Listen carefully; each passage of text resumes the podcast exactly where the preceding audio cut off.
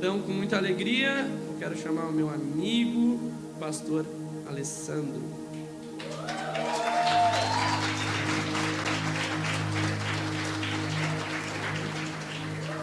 Eu vou deixar para ele apresentar a família, a esposa e a filha aqui. Poder dar aquela palavra de amor, aquela declaração, né? Bem, estenda suas mãos aqui com muita alegria. A gente recebe esse homem de Deus aqui, um amigo que tem andado, estava lá comigo no sertão, né? Dá aula aqui pra gente na escola de missão também. Então estenda suas mãos aí. Pai, obrigado pela vida desse homem de Deus. Obrigado por aquilo que ele carrega. Obrigado pela oportunidade de poder servir essa casa, servir esse lugar. E que o Senhor use a vida dele, Senhor, para edificar a vida dessa igreja, Senhor. Para nos ensinar a tua palavra, para transmitir, para nos renovar, nos restaurar. E nós queremos nos alegrar com tudo aquilo que vamos receber dele nessa noite, Senhor. O pão que ele vai, Senhor, nos alimentar através de Jesus, Senhor. Nós recebemos e nós honramos a vida dele e nos alegramos com essa oportunidade. Obrigado, Jesus. Amém. Obrigado, irmão. Deixa eu apresentar aqui antes de nós começar aqui com a loucurada aqui, irmão. Deixa eu apresentar primeiro a minha esposa. Faz, vi- ah, ano que vem vai fazer 20 anos que eu dei uma chance de ela ser feliz.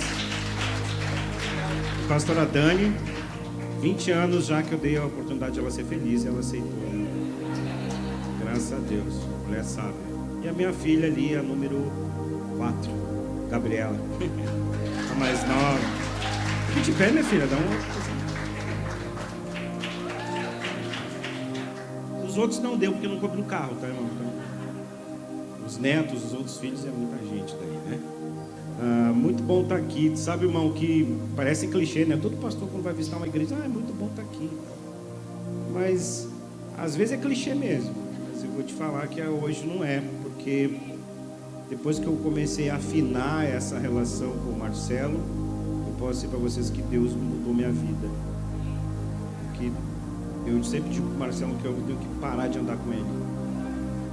Porque cada vez que eu ando com ele, eu entro em crise. Ele tem esse dom de transmitir crise pra gente, de tirar a gente do conforto, sabe? O cara que nos desafia sempre com a paixão que ele tem por Jesus, né? E Deus mudou minha vida mesmo, irmão, sabe? Eu posso dizer para vocês que eu fui um pastor medíocre durante muito tempo. Tem muito disso, né? Cristão medíocre, pastor medíocre. Vocês perdoem meu linguajar, tá, irmãos? Vocês explicam pro Marcelo qualquer coisa. Deixa eu abrir aqui meu PDF aqui, gente. Onde é que eu coloquei estranho? Ah, tá aqui. Para mim não me perder aqui, senão eu falo demais, irmão.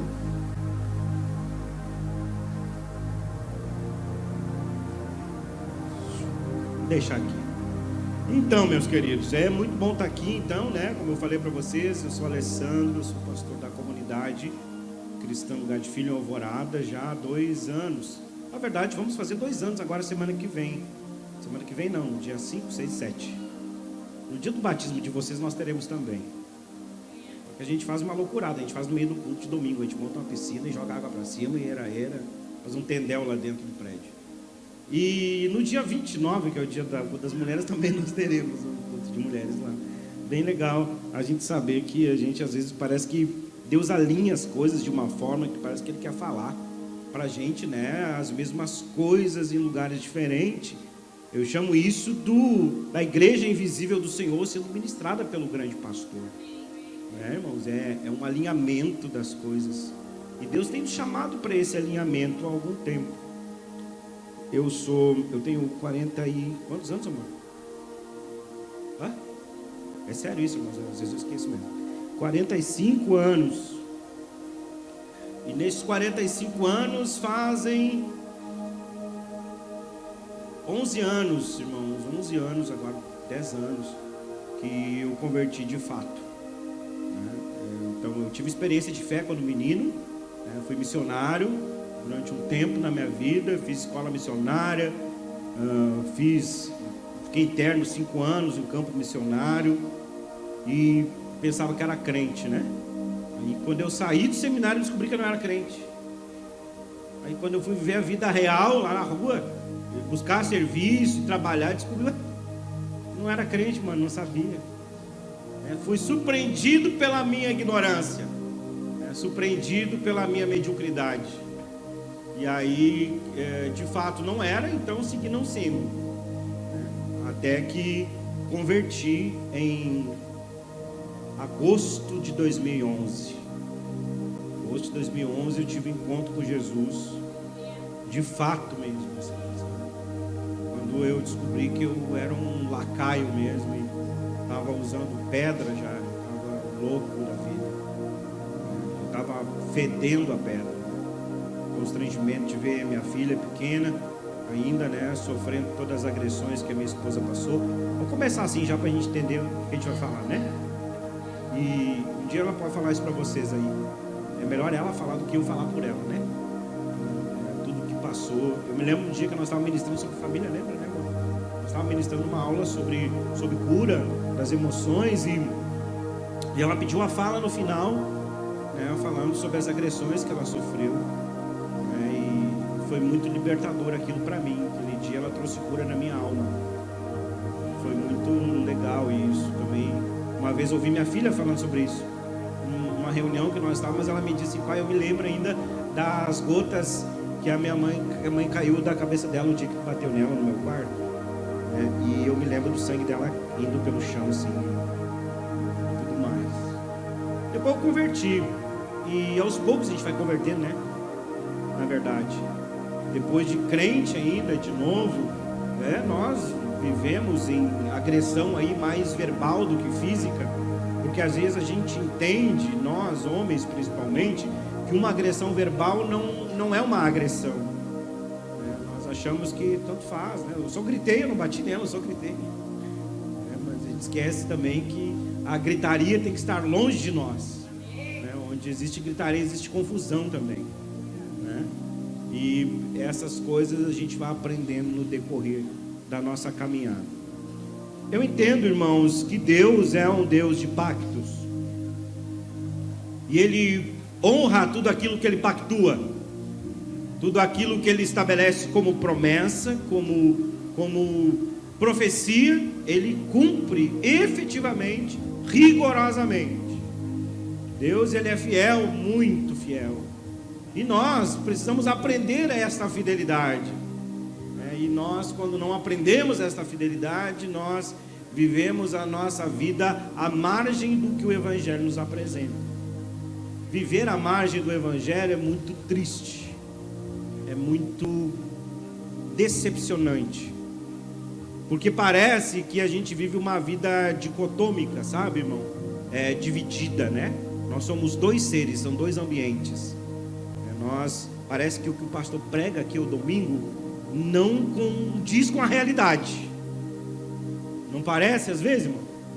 Diz que é isso, o pastor está falando uma coisa lá que no culto é legal. Depois que eu vou embora, caiu a casa. Aí eu volto para minha lama, eu volto para o meu pecado, eu volto para a minha imundícia, e não faz sentido aquilo que foi pregado, não faz sentido aquilo que eu canto, não faz sentido aquilo que eu ouço no meu carro, não faz sentido o que eu leio na Bíblia quando leio. Quando leio. Isso é um, um caos na nossa vida, quando a gente se depara com essa realidade. E o Senhor, Ele nos chama para essa realidade, sabe, irmãos? Constantemente Ele nos chama para essa realidade, para essa verdade que os evangelhos, o Evangelho nos apresenta. Porque eu entendo que essa nova geração, eu estava falando aqui na sexta-feira, o pastor Baltzar, amigo de grande, longa data, e a Laura foi abrir o culto. Eles, pô, mas é uma gurizada, aquela ali é, é a esposa do pastor. Eu digo, é, pá, mas é tudo uma gurizada, né? Eu digo, pois é, irmãos, Deus teve que levantar uma gurizada porque nós somos medíocres durante muito tempo. Né? E aí Deus começa a levantar as pessoas assim para nos acordar, né? E trazer para a realidade. Eu quero que você abra sua Bíblia é, em Esdras, capítulo 3. Enquanto você abre lá, vamos contextualizar um pouco isso para a gente entrar na pauta. Que hora que eu tenho que encerrar? É 20 agora? Tá falando para mim aí. E o professor, sabe como é que é, né? Pastor, professor, às vezes é prolixo demais, meu irmão. Vê borrágio quando vê, foi bem à noite. Vamos lá. Para contextualizar um pouco, uh, o povo lá, do texto aqui de Esdras, povo de Deus, esse povo, ele, durante muito tempo, ele foi alertado por Deus sobre seus comportamentos, sobre sua vida de adoração, sobre suas idolatrias, sobre suas mentiras, sobre seus pecados. E eles não deram o mínimo de atenção para isso tudo. Ou alguns até deram, né? Seria injusto da minha parte dizer que eles não deram o mínimo de atenção. Alguns deram sim, e de forma bem verdadeira mesmo. O problema é que, em sua grande maioria, não. Desse texto que a gente vai ler, 200 anos antes, o profeta Jeremias, inspirado por Deus, disse que o rei Ciro, depois de 70 anos de cativeiro, libertaria o povo para a reconstrução do templo. Deu até o nome, inclusive, do rei que faria isso. 200 anos antes desse fato. Para vocês terem ideia de que eu estou falando, Deus de pactos. Por que, que eu disse Deus de pactos? Porque Deus ama mais a sua lei e a sua justiça do que todas as outras coisas. Por isso que Ele é fiel à sua palavra. Às vezes nós achamos, me perdoe se eu escandalizo vocês, às vezes nós achamos que nós somos a bolachinha mais recheada do pacote. Sabe? Tá bom o som, né? Pegar o microfone dele lá, botar no carro dele, aí fica bom. E aí nós pensamos que nós somos a bolachinha mais recheada do pacote e que o Evangelho, a Bíblia, é um conto de Shakespeare. É, a gente pensa que Cristo é o Romeu e a igreja é a Julieta. De tão romântico que a gente acha que é a Bíblia, né? Ai, que romantismo, que coisa linda isso. Uau! Ele me ama, ele me ama. O que, que a palavra diz em João 3,16? Amou o que, irmão? O mundo. Amou todas as coisas, então que ele criou. Gênesis vai nos confirmar isso quando ele cria todas as coisas. No final ele diz que Deus viu que isso era bom. E ele cria o homem e Deus diz que e Deus viu que isso tudo era muito bom. E aí tem muito ainda em algumas traduções. E nós nos sentimos o centro do universo. É, e aí nós dramatizamos com Deus. Ah, tu vê, Deus hoje não deu. Ah, Deus, tu vê, hoje o Senhor sabe que eu estou triste, o Senhor conhece meu coração. E a gente justifica isso de várias formas para não ser fiel a, Deus. Porque afinal de contas eu sou pecador. O Senhor mesmo diz na sua palavra que eu sou miserável e pecador, não é isso? A gente usa a Bíblia ainda tipo Satanás falando com Deus na tentação, sabe? E a gente pega a Bíblia e quer pregar para Deus às vezes. E a gente esquece da nossa insignificância, da poeira que somos diante de Deus. Assim esse povo fez a mesma coisa. Esse povo então foi levado cativo. Quando termina a crônica, a segunda crônica, ela termina com o cativeiro e a promessa de Ciro, de, e a profecia de que Ciro, eu vou abrir ali para ler, não precisa abrir. Deixa que eu abro aqui, é só voltar umas duas, duas páginas aqui. Vai dizer aqui assim, no versículo 23 do capítulo é, 36. Assim diz Ciro, rei da Pérsia: O Senhor Deus dos céus me deu todos os reis da terra e me encarregou de que lhe edificar, de edificar um templo em Jerusalém, que fica em Judá. Aquele dentre vocês que for do seu povo, que suba a Jerusalém e o Senhor, seu Deus, esteja com eles. Aqui Ciro profetizando, Ciro já dando já decretando isso, né, para que o povo voltasse depois do cativeiro. E depois você lê ele para entender quem é que morreu, quem é que matou quem, né? Não é o nosso foco agora, mas só para que tu entenda que a profecia, o decreto de Ciro, ele diz porque Deus me mandou. Ciro era um rei que não era do povo de Deus, mas Ciro disse: Deus me mandou. Estranho isso, não? Cara que não tinha relação nenhuma com Deus, a não ser os seus próprios deuses, ele diz que Deus mandou ele libertar o povo para que o povo voltasse a Jerusalém e restabelecesse a ordem de culto. Isso é muito doido, irmão. Alguns historiadores vão dizer que isso é culpa de Daniel. Sabe, Marcelo? Porque Daniel era ministro de Ciro, né? Se eu não estiver equivocado aqui. Mas aí Daniel é, deve ter lido isso para Ciro. Olha aqui, tem o Jeremias, um profeta de tantos anos atrás, ele falou em você que você faria isso. Ciro então encara isso como realidade dele. Deus me mandou fazer isso, por meio do profeta Jeremias há mais de 200 anos atrás. Então, agora, mesmo eu sendo ímpio, eu vou assumir o que Deus mandou fazer. Então, eu vou libertar vocês para que vocês vão e restabeleçam o culto. É aonde nós vamos chegar aqui em Esdras 3. Vamos lá, versículo 1. Quando chegou o sétimo mês e os filhos de Israel já estavam morando nas suas cidades, o povo se reuniu com um só homem em Jerusalém.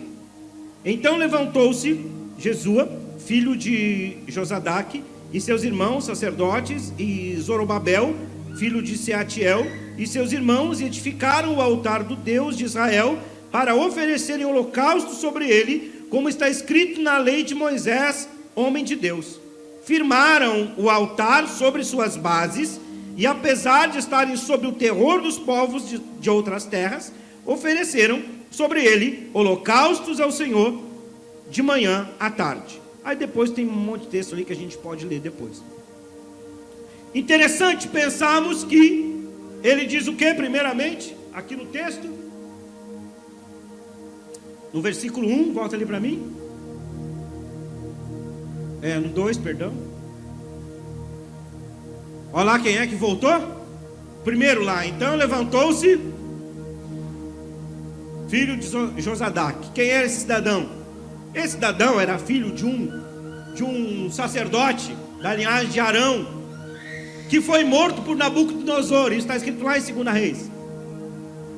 E Deus honra a linhagem e a promessa. Então Deus pega daquele que foi morto brutalmente por Nabucodonosor, um herdeiro dele, da mesma linhagem sacerdotal de Arão, e dá a ele a missão de restabelecer o culto. Porque Deus trabalha por princípios. Deus é um Deus de princípios, é um Deus de pactos, de promessas, e ele cumpre todas as suas. Volta, vai no 3. Firmaram o altar sobre as suas bases essa parte do texto é muito interessante. Se você for um pouquinho mais aprofundar o seu entendimento lá nesse versículo, as bases que ele está falando eram as ruínas do primeiro altar, onde tinha sido tudo destruído. Quando você vai ler isso lá em Crônicas, lá em Reis, você vai ver a destruição desse templo, a invasão, né? Então Babilônia vem e destrói tudo. E houveram, houveram muitas guerras. E eles roubaram todo o templo, saquearam o templo. E depois tudo isso é restituído pelo rei Ciro. Mas interessante é que quando eles voltam, eles se reúnem como um só povo, diz a palavra em versículos adiante. Como um só homem, eles dizem. Que eles se reuniram como um só homem, depois de firmar o altar sobre as bases ou seja, sobre as ruínas do antigo altar. Tem lugar fixo de adoração. E não importa as ruínas de como isso se encontra. Sabe, isso é uma baita lição para nós. Que eles não procuraram qualquer espaço para construir um altar. Tinha um lugar específico para se construir o altar. E eles pegaram dessas bases, dessa estrutura, juntaram os cacos estou falando de jurisdição espiritual. Quando Deus dá uma palavra a Josué, capítulo 1, ele limita a área, não limita? Da ponta do rio Eufrates, não sei o que, vai até o deserto, não sei da onde, pai, pai, pai, pai, pai. Dentro dessa área, não diz isso, dentro desta área, essa é a minha tradução livre. Todo lugar que tu pisar a planta do teu pé, eu vou te dar por herança. Mas essa é a tua limitação. A ponta do rio, até a ponta do deserto, até a extremidade do outro lado. Então, Deus ele trabalha com geografia também. Geografia espiritual, e a gente precisa entender isso. E tudo tem uma ordem. O povo primeiro, tanto o menino lá, o sacerdote, Jesua, como todos os outros que o acompanharam, Primeiro, foram resgatados na sua essência, foram tratados diretamente na sua identidade. Deus precisava devolver a identidade para o seu povo, que já não era mais povo, que já era misto. Depois, se você continuar lendo Esdras, você vai ver que teve um, um barraco lá no final lá, porque Esdras descobriu os relacionamentos mistos. Né? E aí uma outra pauta, outro momento, mas só para que você entenda que tudo precisava ser reestabelecido, tudo, tudo. Então Deus pega da descendência de um sacerdote, levanta o sacerdote e manda ele voltar para sua terra e restabelecer a ordem de culto. Porém estava tudo destruído. Onde que eu construo o templo? Em cima das ruínas. Nós vamos pegar a mesma base, os mesmos fundamentos. Os mesmos fundamentos. Jesus fala isso nos evangelhos, inspirando os, os seus escritores, falando sobre os fundamentos dos apóstolos. Então não importa, irmão, como a gente se encontra às vezes. Importa é nós reconhecer a nossa imundícia e reestabelecer em cima disso tudo em cima de tudo isso, o altar de adoração a Deus. Nós precisamos compreender isso, porque às vezes a gente quer cultuar de qualquer forma, em qualquer ambiente, de qualquer jeito, e tem uma ordem para tudo isso. Existe uma ordem de culto, que a gente negligencia isso, porque a gente acha que hoje tudo é era-era, tudo é oba-oba, sabe? Azar, Deus entende meu coração, tá tudo certo e é isso mesmo, mas Deus ele é um Deus de disciplina e ordem. Então tem um processo para restabelecer as coisas. Primeiro se procura os fundamentos e em cima dos fundamentos se estabelece culto. Se levanta um altar e se estabelece culto. Se a gente seguir e apesar de estarem sob o terror dos povos de outras terras, eles estavam sobre pânico terror, diz a palavra. Porque eles estavam desprotegidos, não tinha muro em Jerusalém. Não tinha muro nenhum. O que, que eu faria primeiro, irmão? O que, que faria primeiro, meu irmão? Tu faria culto ou construiria muro? Primeiro muro. Né? Os caras estão doidos aqui, irmão. Eles estavam em ambiente hostil. E eles conheciam a história de todos aqueles povos que cercavam eles. Mas eles fazem primeiro o oposto do que eu e você faríamos. Nós buscaríamos proteção, ambiente seguro. Nós vamos nos proteger primeiro, depois a gente faz culto. Tá tudo errado. E a gente continua fazendo assim. A gente continua querendo fazer do nosso jeito, estabelecendo culto de forma equivocada. Nós construímos proteções ao nosso entorno financeiras, emocionais, nossos mantras espirituais. Nós construímos. Está errado isso? Não, não está errado. O problema é a ordem das coisas. Problema é a ordem como tudo isso se dá. Se estabelece o culto. E a proteção, pastor? Depois Deus manda Esdras. Ah, mas só constrói o templo. Aí Deus manda Neemias, que constrói os muros. Está entendendo? Deus não nos chamou para que a gente se proteja. Deus nos chamou para que a gente faça culto. Primeiro, a gente está destruído, está quebrado, está arrebentado e a gente quer construir proteção. E Deus nos pede culto. Romanos 2 vai dizer o que? Apresentai o nossos corpos como sacrifício vivo. Aonde que a gente apresenta o nosso corpo como sacrifício vivo? Às vezes em cima da nossa imundícia,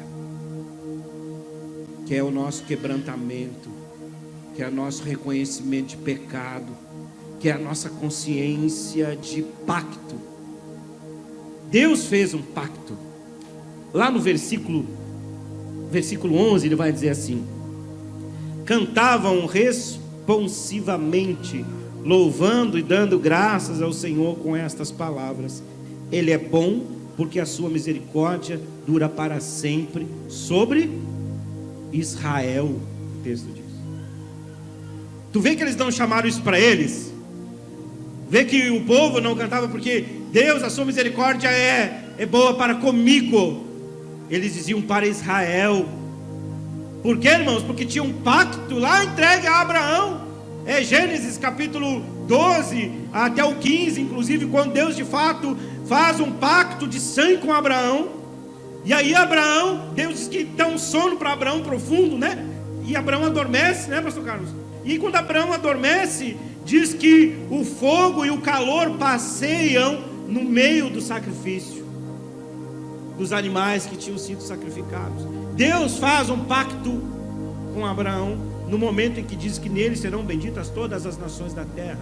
Esse mesmo pacto se estende a todo o povo de Israel, porque Israel ainda não existia, mas em Abraão todas as famílias da terra seriam abençoadas. Então nasce o povo, aquele mesmo povo lá de 1 Pedro, não é? Nação santa, povo de propriedade exclusiva de Deus, sacerdócio real, não é mesmo, né? não é nessa ordem, mas enfim, a fim de proclamar as virtudes daquele que vos chamou, ou seja, tem um propósito. Deus não nos ama porque a gente é lindinho, porque a gente faz drama para Ele, porque a gente faz carinha de fé, porque a gente faz promessa para Deus, porque a gente canta um mantra, porque a gente promete dar dízimo para Ele, porque a gente promete jejuar, porque a gente promete não olhar mais para fulana lá, porque a gente promete não flertar mais com fulano. Não é por isso que Deus nos ama. Deus nos ama porque hoje nós fazemos parte de uma nação, nação santa, povo de propriedade exclusiva de Deus. Então ele tem um pacto desde Abraão para que nós nos tornássemos seus sacerdotes, aqueles que ministram diante de Deus. Ministrar diante de Deus tem suas implicações. A restauração desses altares ele parte de um princípio básico que primeiramente sou eu sendo restaurado. Eu, você, de forma individual. É restauração primeiro, sabe? Deus, quando, quando eu voltei para a fé, fui atraído por Deus novamente em 2011. Foi um longo processo. Eu era vagabundo demais, eu era muito lacaio, mentiroso, ladrão. Ladrãozinho chinelo, assim, tipo ladrão de galinha, entendeu? Nunca fui bandido, assim, né? Sempre fui chinelo mesmo, sabe? E, e Deus me traz e quer me dar dignidade. E aí tem minha esposa e minha filha primeiro, que eu não podia ir para a igreja, bonitão, né? Dá o discurso, ah, porque o Senhor Jesus mudou minha vida, aleluias. E a minha esposa ferida, ela louca de vontade de me esbufetear no banco. Sabendo da minha mentira. Sabe, irmão? É isso que é a diferença das coisas. Primeiro Deus restaura a minha vida. Aí eu me coloco diante de Deus de verdade. Ó oh, Deus, eu fiz um relatório, me lembro até hoje da reunião que eu fiz com Deus.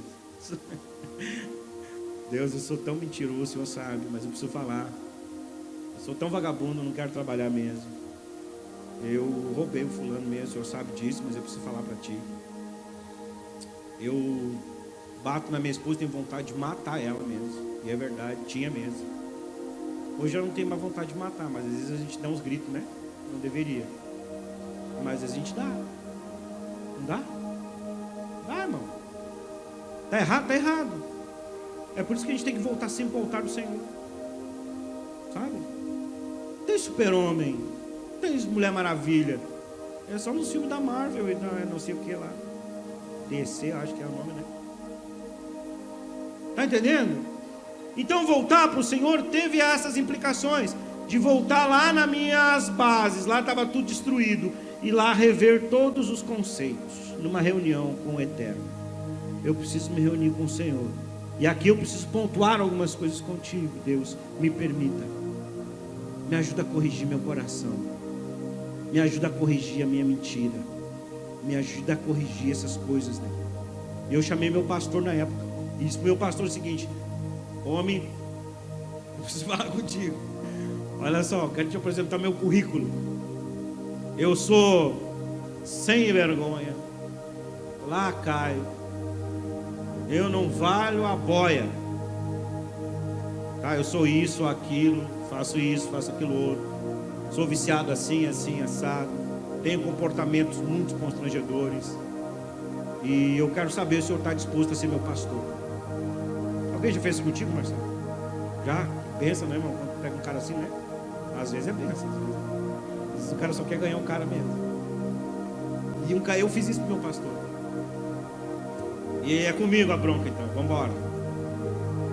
E o meu pastor era muito limitado, tadinho, mas me amava tanto. E eu começava a dar ferramentas para ele me discipular, porque eu queria mudar. E eu queria honrar ele. Então eu ia lá, pastor, olha só, eu estou com um problema assim, assim, assado. O senhor pode orar comigo aqui? Pastor, hoje eu tive vontade de matar a Dani. Cheguei a pegar ela pela goela hoje. Mas eu não pequei, pastor. Eu só, eu só, só pensei em matar, mas não matei. E aí, não, meu filho, vem cá, vou te ajudar, vamos orar e tal. E assim a gente foi levando a vida até que as coisas foram funcionando. Daniela teve muitos sérios, teve sérios problemas. Eu, eu nunca esqueço de uma cena, eu contei para os guris aqui na, na, nas aulas esses dias, sobre isso, que ela nunca deixava eu tocar no rosto dela, sabe, mano? Porque eu ia tocar no rosto dela, ela tirava o rosto. De tanto que eu já tinha batido nela, sabe? Então ela tinha receio, até muito tempo depois. E eu, uma vez eu fui curado por aquilo, porque eu sofria muito com aquilo. E eu não falava isso para ela, mas eu sofria muito. Toda vez que eu ia tocar nela, ela afastava o rosto. Aí teve um dia que nós estávamos parados num sinal de trânsito. E ela. Eu fui mexer com a mão, alguma coisa, não sei o que eu fui fazer, arrumar o cabelo dela. E ela encostou a cabeça na minha mão. Aquilo me curou a alma. Aquilo me trouxe cura de verdade, irmão, sabe? Dizendo, poxa, minha esposa, ela confia em mim de novo a ponto de querer receber um carinho. Isso me lembra Cantares. Cantares é tão lindo quando lá no final de Cantares, a Sulamita, ela vai dizer que o seu noivo a colocava no seu ombro, no seu braço esquerdo, e com o direito cobria ela com a mão e acariciava o seu rosto. Deus faz isso conosco, mas não porque nós precisamos somente de afeto, mas porque nós precisamos de cura. Eu me lembro do leproso. O leproso, quando Deus foi curar ele da lepra, não me lembro onde é está a referência, depois se alguém quiser me ajudar, meu Deus, isso aqui é um insight que estou tendo agora. O que, que acontece? Deus libera uma palavra e ele fica curado, e depois Deus toca. Não é essa a ordem? É essa a ordem, se não me falha a memória. Então o toque era para quê, irmão? Se Deus já havia curado com a palavra, por que, que Deus tocou? Porque talvez ele não estava sendo tocado há muito tempo por alguém, irmão. Talvez não, objetivamente, verdadeiramente não era tocado há muito tempo.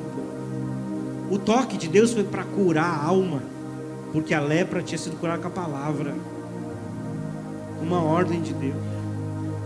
Deus nos quer tocar para curar nossa alma. Aquele dia, quando a Daniela me tocou com a bochecha dela, ela foi inspirada por Deus para curar minha alma. E isso me devolveu minha hombridade. Eu comecei a me comportar como cuidador de fato. Sabe, irmão, como aquele de Efésios. É Efésios, né? Nem, nem é Efésios nada, Estou fazendo a eu também. Efésios. É, é, é Efésios sim, Efésios 5, 21. Efésios 5, 21, que o texto vai dizer né, que o homem deve ser o quê? Como Cristo, se entregar por ela, né, se entregar para a morte por ela. Assim como ele fez pela igreja, nós devemos fazer pela esposa. Ah, mas minha esposa é o cão, pastor, tu não sabe. Mas daí a palavra vai nos dizer que é para a gente purificar ela pela palavra, né? A gente não pode fugir da responsabilidade, né, pastor Carlos? Tem como? A gente vai reclamar para Deus, ah, Deus, aquela mulher que nem aquela. Às vezes eu cito umas playlists meio estranhas das músicas, tá, irmão? Mas aquela do. cantor tradicionalista que fala, né? Mulherzinha incomodativa igual a mim, ninguém tem, né? Já brigou com não sei o que, já brigou com a vizinhança, né? Você sabe, né? Você sabe, estão tudo rindo aí por trás da máscara. E o poder da vida dela é dar pau nas minhas crianças, o cara aí na cama cantava isso brincando para Dani, mas o maldoso era eu, na verdade. A gente reclama para Deus, ah, minha mulher não vale. Purifica ela pela palavra. É, tu, é, tu é a figura de Cristo. Está entendendo? Como é que eu restabeleço então primeiro o altar? Eu não tenho que me preocupar com os outros, mas eu me preocupo, pastor. Eu, o medo não pode me paralisar, mas eu vou ter medo apesar de estarem sob o terror dos povos de outras terras. Eles prestaram culto. Primeiro eles foram restaurados em sua identidade. E aí voltaram agora como coletivo. Um, como um só homem, o texto vai dizer na sequência. Leiam isso depois, leiam mais desse texto. Isso é muito bom. Isso é muito bom. Nós fizemos um culto lá em casa. Foi quando? Ontem? De ontem? Ontem de manhã. Fazia muito tempo, muito tempo, que nós não orávamos juntos assim em casa. Porque afinal de contas eu sou pastor, eu tenho muitas atividades, né? Aí eu, às vezes não dá nem tempo de ler a Bíblia de manhã. É porque a gente tem que atender a igreja. Às vezes não dá nem tempo de orar muito, né? Porque a gente tem muita atividade, poxa, né, irmão? A gente é cansado às vezes, né? Mentira de Satanás para nós, né, irmão? Sabe por que, a gente não ora mais, irmão? A gente não lê mais Bíblia? Porque a gente não ama Deus. Porque se a gente o amasse de fato, de verdade mesmo, com todas as nossas forças, nós não nos afastaríamos da palavra. Nós oraríamos direto, sem cessar. O tempo todo, pastor. Tem um pensador cristão que vai dizer que ele não ora 15 minutos por dia, mas ele não fica 15 minutos. Ele não, ele não ora 15 minutos por dia, mas ele não fica 15 minutos sem orar. Ou seja, ele está em constante oração.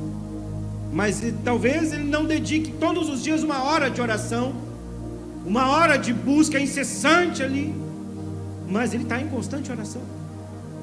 Nós restabelecemos o culto na nossa casa, mas parece meio religioso, não parece? Sabe por quê? Porque falta consciência de quem somos e de quem é Deus. Nos falta consciência disso. Só que nos faltava, e a gente diz isso porque é hábito, eu até entendo essa, essa, essa aplicação, de quando nós abrimos os cultos, nós falamos assim, fervorosamente: irmãos, vamos ficar de pé, porque agora nós vamos entrar na presença do Senhor.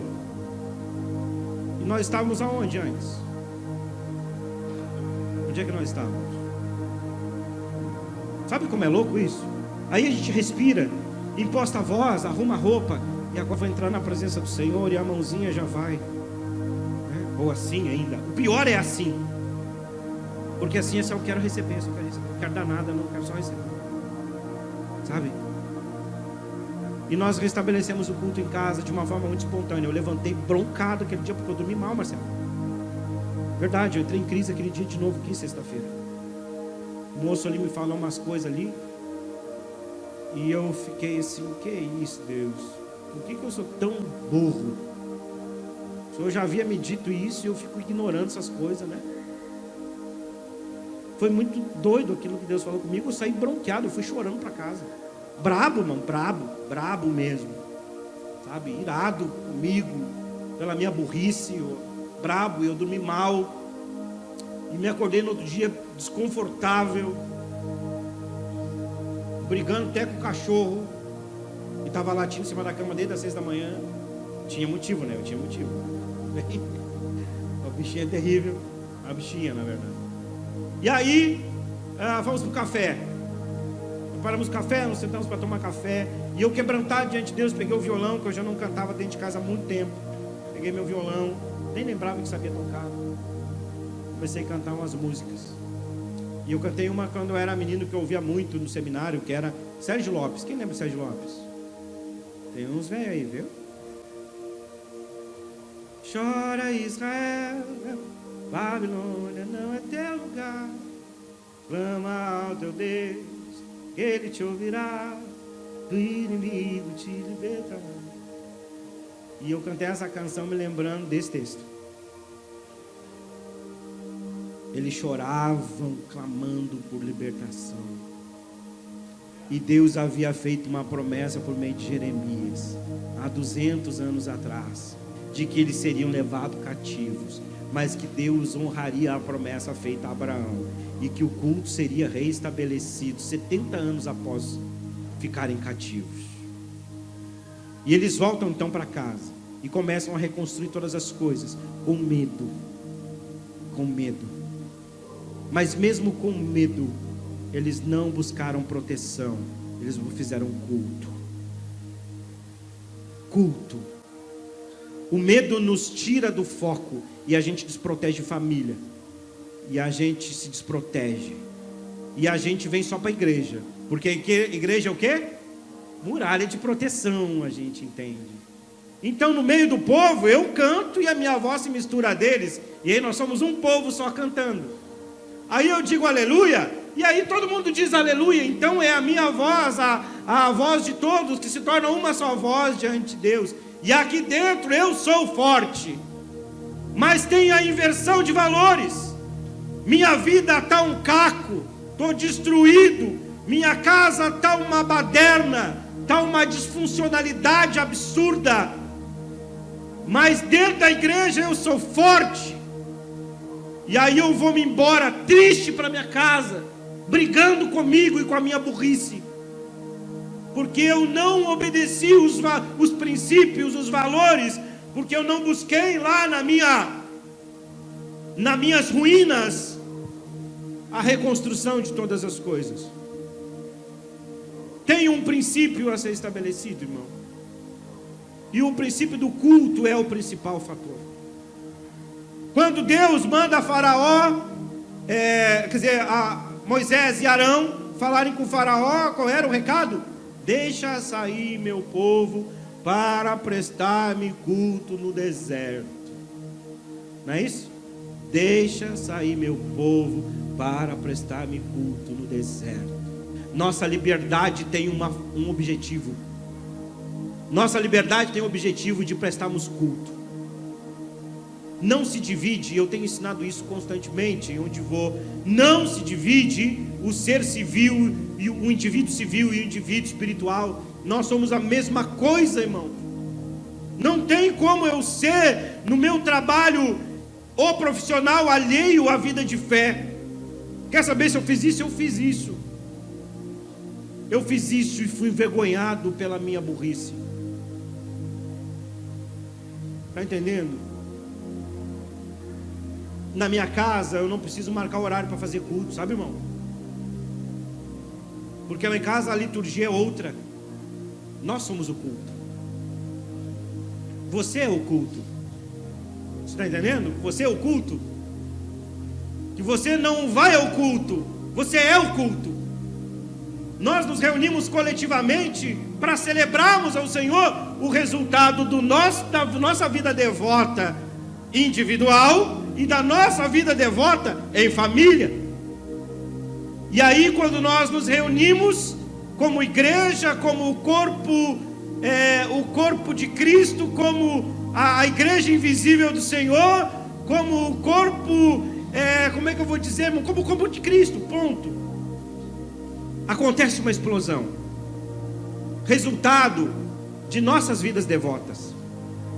Porque se eu não devotar a minha vida na minha casa, e você não devotar a sua vida na sua casa, os nossos cultos serão encontros de cadáveres somente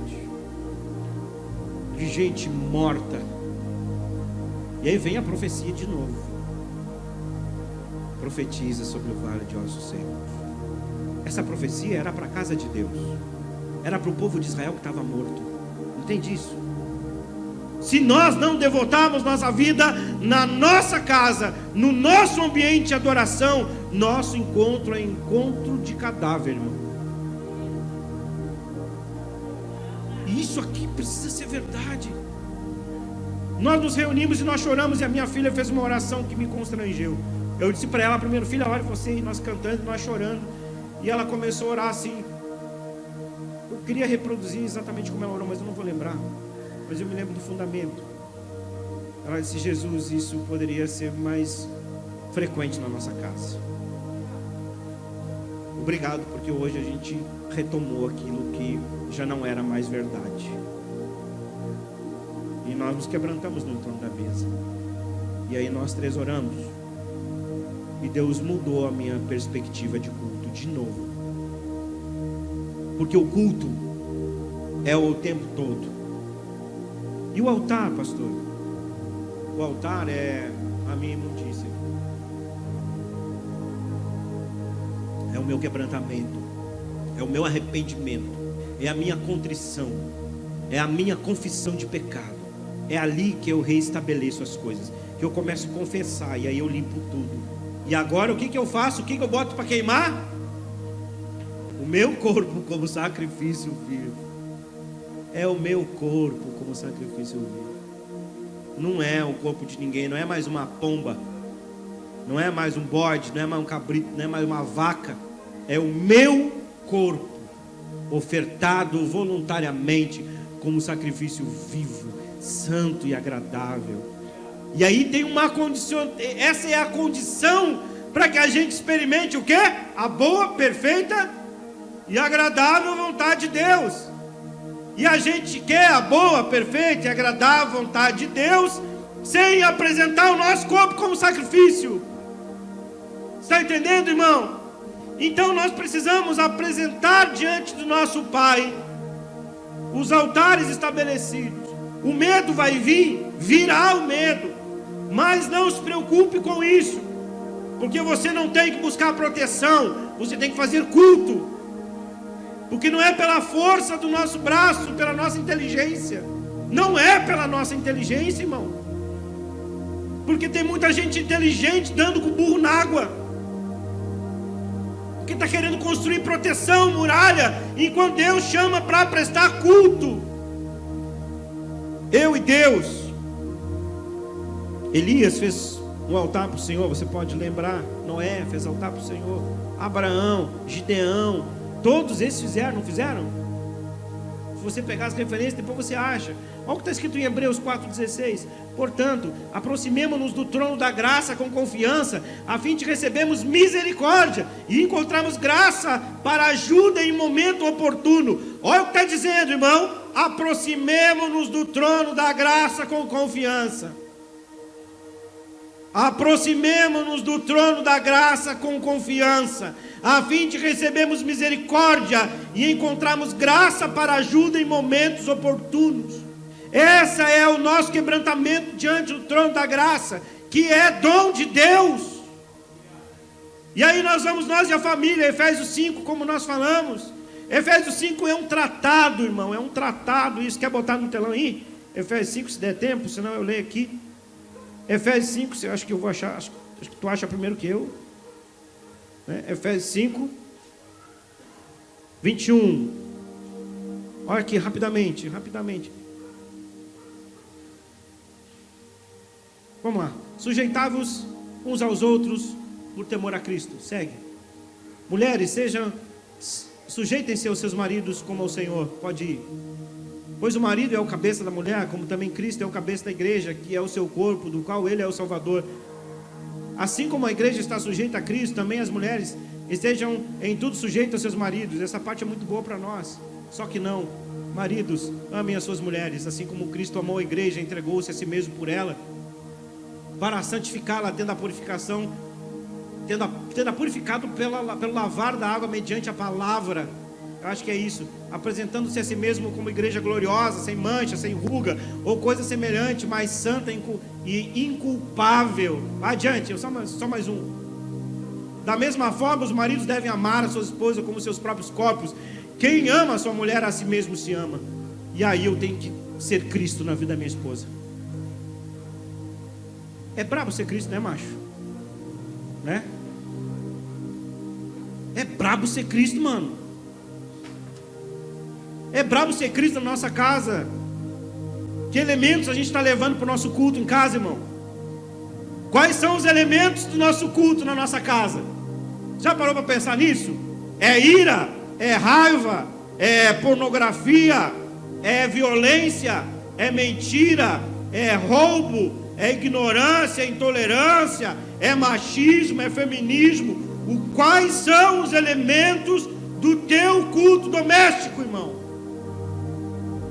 Quais são os elementos do teu culto doméstico? Eles estão subindo como aroma suave? Ou Deus nem sequer está ouvindo as tuas orações? É louco demais isso, mano. Quais são os elementos do nosso culto, querido? Quais são os elementos que eu levo para o culto dentro do meu leito, no meu quarto? Que elementos eu estou levando para? Com a minha esposa, que elementos eu estou levando para a mesa na minha casa? O que eu estou servindo na minha casa? O que você está comendo na sua casa? É culto vendo Netflix, como é culto dentro da igreja, irmão. A gente tem que ter consciência disso, sabe? Da onipresença de Deus. Da presença manifesta dele, ele se manifesta nesses ambientes onde a gente está coletivamente, porque é resultado da sua misericórdia. Mas ele também deve se manifestar na nossa casa. Deve se manifestar na nossa mesa do café da manhã. O quebrantamento deve nos pegar, irmãos, porque é culto. Às vezes nós entregamos para Deus uma falsidade ideológica, sabe? Falsidade ideológica do crente é mentir para Deus. Faz cara de fé, eita, né? Sai um nébias lá no né? Cantam, deixa queimar, deixa queimar, mas não bota gordura no fogo. Não bota imundícia para queimar. Vai, canta. Bonito. E a comunidade dos santos. O corpo místico de Jesus. Colossenses 3,12, por favor. Olhe lá, irmão. Eu vou. Eita, Jesus da glória. Achou lá, macho? Ó. Portanto, como povo escolhido de Deus, santo e amado, revistam-se da profunda compaixão, bondade, humildade, mansidão e paciência. Adiante. Suportando-se suportando uns aos outros e perdoem as queixas que tiverem uns contra os outros, perdoem como o Senhor lhes perdoou. Até onde nós vamos? Até o 14 só. Mais um. Acima de tudo, porém, revistam-se do amor, que é o elo da perfeição. O que, que ele está falando aqui? Nós estamos falando do nosso do corpo místico de Jesus, da igreja do Senhor. Não dá vontade de não olhar na cara do irmão? Vai dizer que não, irmão. Não mente. Dá. Às vezes tem irmão que dá vontade de esgoelar lá na escada. Né? Mas é suportai-vos uns aos outros, sabe? Sujeitando-vos uns aos outros em amor. Não dá vontade de pegar o Marcelo pela barba às vezes? Dá, né? Está dizendo lá, acima de tudo, porém, revistam-se do amor, que é o elo perfeito. Tem um elo perfeito. A palavra do o próprio Jesus vai dizer que o mais importante é nós deixarmos a nossa oferta, irmos lá e consertarmos com o nosso irmão. Se porventura nós achar que ele tem alguma coisa contra nós. Não é nem que ele tenha, é que se ele, se nós acharmos, se eu achar, irmão, que tem alguma coisa contra mim, eu não devo ofertar sem antes consertar contigo. E aí depois eu venho e oferto. Senão Cristo não aceita nem minha oferta. É só ato de religião. Sabe? Se tu tem alguma coisa contra alguém, irmão, conserte. Ah, pastor, mas eu não tenho certeza. Conserte igual. Foi Jesus quem disse. Deus restaurou minha casa, irmão. Eu era um vagabundo semi-analfabeto, lá em 2011. Dia 11 de setembro de 2011, não foi na Torre Gêmeas, né? A Torre Gêmeas foi antes. Mas é, 11 de setembro de 2011 eu assinei minha carteira, depois de muito tempo. Vagal mesmo. Nem tinha nem carteira, não tinha o que fazer. E aí eu assinei minha carteira, auxiliar de serviços gerais. E fui limpar banheiro. Que não bebe medíocre, sujo, fedido, ferido por dentro, sabe? E eu botei no meu despertador um versículo: Que darei eu a ti por todos os teus benefícios. E eu botei isso no alarme 10 horas da manhã, no meu celular. E aí, todo dia, quando eu ia limpar banheiro nesse horário, banheiro de gente feia é muito sujo, gente. Também que vocês são bonitos. É muito nojo. Só tinha gente feia lá, o mais bonito era eu. É, rindo, é? é verdade, mas. E aí, 10 horas tocava o alarme, era hora de eu limpar o banheiro e eu ia chorando com uma raiva. E aí tocava o celular que darei eu a ti por todos os teus benefícios.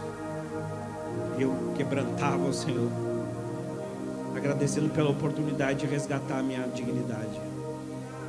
E assim foi indo. Voltei a estudar, formei. Hoje sou professor, sou pastor. Mas antes de tudo isso, eu ministro diante do Senhor todos os dias. Para que eu possa ministrar diante dos, dos outros. Sabe? Não sei se você vai escandalizar, mas eu tatuei isso no meu braço. Sacerdócio a Deus, aos santos e ao mundo. Não tem como eu pregar ao mundo se eu não ministrar diante de Deus. Não tem como eu ministrar aos santos, desenvolvendo cinco ministérios, se eu não ministrar na minha casa. E se eu não for ministrado pela minha casa. Se a minha esposa não estiver ali validando tudo que eu estou dizendo. Sabe? Se a minha esposa não estiver orando por mim antes de eu vir pegar um microfone. Se minha filha não ficar quebrantada com as palavras que saem da minha boca. De nada vale o barulho, a militância, a ideologia mentirosa do inferno na minha vida. Batizar o nosso serviço com amor. Foi isso que Deus me colocou em crise sexta-feira. Batizar minha, o meu serviço com amor. Porque a gente é muito trabalhador. Nós trabalhamos que nem boi, de, que nem cavalo de carroça, irmão. Se deixar, principalmente nós pastores, nós trabalhamos que nem doido, que é para Deus. E às vezes a gente está numa jurisdição que Deus não nos deu para a gente pisar. Mas a gente está querendo pisar e agarrar coisa que não é nossa. Deus deu uma jurisdição para me concluir. Qual é a tua jurisdição, irmão? Tua casa. Tua casa é a tua jurisdição espiritual. É lá que Deus te dá todas as coisas. É lá. Não tem outro lugar. Não tem jeito, irmão. É com teu filho, filha, é com teu esposo, com tua esposa. Ninguém mora na tua casa. É lá. Eu gosto que Deus, em Gênesis, quando ele expulsa o primeiro casal daquele território, é muito legal isso, né? E Deus põe dois anjos com espadas de fogo para que eles nunca mais entrem naquele espaço. Por desobediência. Já pensou se Deus faz isso conosco? Se nós nunca mais conseguimos entrar em territórios que eram nossos por desobediência, que Deus nos tira de territórios? Já parou para pensar sobre isso? Ah, mas Deus tem plano. Não é contigo o plano dele. Primeiro, ele tem responsabilidade com o seu projeto de restaurar todas as coisas. E se você não fizer, outra pessoa vai fazer. Está entendendo? Então Deus pode tirar? Pode. Ele cortou o braço sacerdotal de Arão. E levantou Eucana, que tinha descido para o deserto. E levantou Samuel, que foi profeta, juiz. E dele ungiu o rei. E nem era do braço sacerdotal de Arão. Está entendendo? Então Deus pode anular e te tirar de territórios? Pode. Mas Ele também pode te devolver para territórios. Como devolveu todo o povo aqui, que voltou e estabeleceu culto sobre os fundamentos lá. Então Deus pode devolver territórios, irmãos. Mas primeiro Ele quer dar na tua casa. É consolidado pela oração da tua esposa, teu esposo, dos teus filhos. É lá, não tem outro jeito. Minha vida só avançou quando minha esposa podia garantir todas as coisas que eu falava. Hoje não tenho vergonha de falar mais nada, porque antes eu tinha, porque eu mentia. E hoje ela sabe quem eu sou. Então eu posso falar com maior segurança, sabe? Eu quero orar contigo, irmão. Para que o Senhor te devolva espaços que você perdeu. O Senhor me devolveu na minha casa. Territórios que eu havia sido expulso deles. O Senhor quer te devolver territórios, irmão. jurisdição espiritual. Sabe? Em lugares que você pensou que nunca mais ia pisar no mundo espiritual. E Deus tem me levantado para orar algumas coisas muito específicas. Deus, nos faz ver o eterno. Porque o que a gente vê é temporal, né? E o que a gente não vê é eterno. Então a gente precisa ver o espiritual.